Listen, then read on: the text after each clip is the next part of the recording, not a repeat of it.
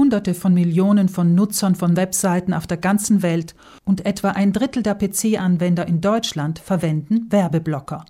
Vor allem sind dies Personen unter 45 Jahren. Es gibt eine ganze Reihe dieser sogenannten Adblocker.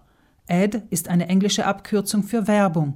Dabei handelt es sich um Programme, kurz Apps, die sich wie ein Filter über einen Webbrowser wie Microsoft Edge oder Google Chrome legen und diesen daran hindern, Werbeschaltungen auf meinen PC, Tablet oder Smartphone zu laden. Einer davon, der unter Insidern gerne benutzt wird, heißt uBlock Origin. Es ist eine freie Software. Eine andere heißt AdGuard, geschrieben AdGuard. Sie ist auch für Smartphones geeignet und es gibt sie in einer kostenlosen Grundversion. Der Vorteil dieser beiden Anwendungen ist, dass sie Werbungen schon vor dem Laden der Seite herausfiltern, so dass das Laden selbst weniger lange dauert und zudem weniger Megabyte aufbraucht. Wen wundert's, dass man in den Nachrichtenseiten kaum etwas über Werbeblocker liest, erklärt Simone Romani von der Verbraucherzentrale Südtirol. Wer eine Webseite hat, hat den Adblocker sicherlich nicht gerne, denn damit eine Webseite gratis ist, braucht er die Werbung, mit der ein Geld reinkommt. Im Moment, wo alle die Werbung blockieren, wird es logischerweise schwierig sein, diese Webseite gratis beizubehalten. Werbeblocker wie AdGuard oder uBlock Origin blockieren aber nicht nur die Werbung auf den von mir besuchten Webseiten, sie ermöglichen auch keine Nachverfolgung meiner Klicks, das sogenannte Tracking. Zudem bin ich als Anwender vor betrügerischer Malware wie das Phishing geschützt. Denn der Werbeblocker arbeitet wie ein Filter und lässt so keinerlei Zusätze zu meinem Endgerät durch.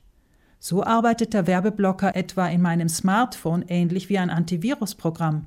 Leider gibt es allerdings Situationen, wo der Werbeblocker nicht zum vorgesehenen Ziel führt. Die Webseitenbetreiber haben nämlich längst gelernt, wie sie die Werbeblocker schwächen können.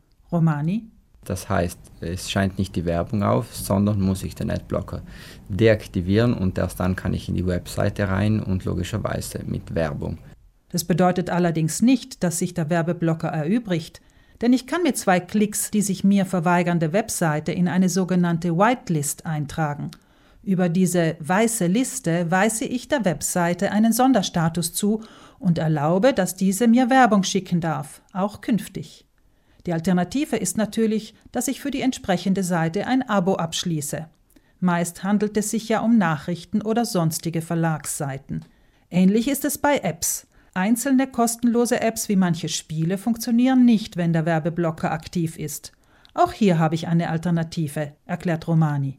Das heißt, so wie ich bei einem Spiel Kredite kaufen kann, kann ich für einen, logischerweise handelt es um, sich um minimale Beträge, eine Sperre für alle Werbungen kaufen.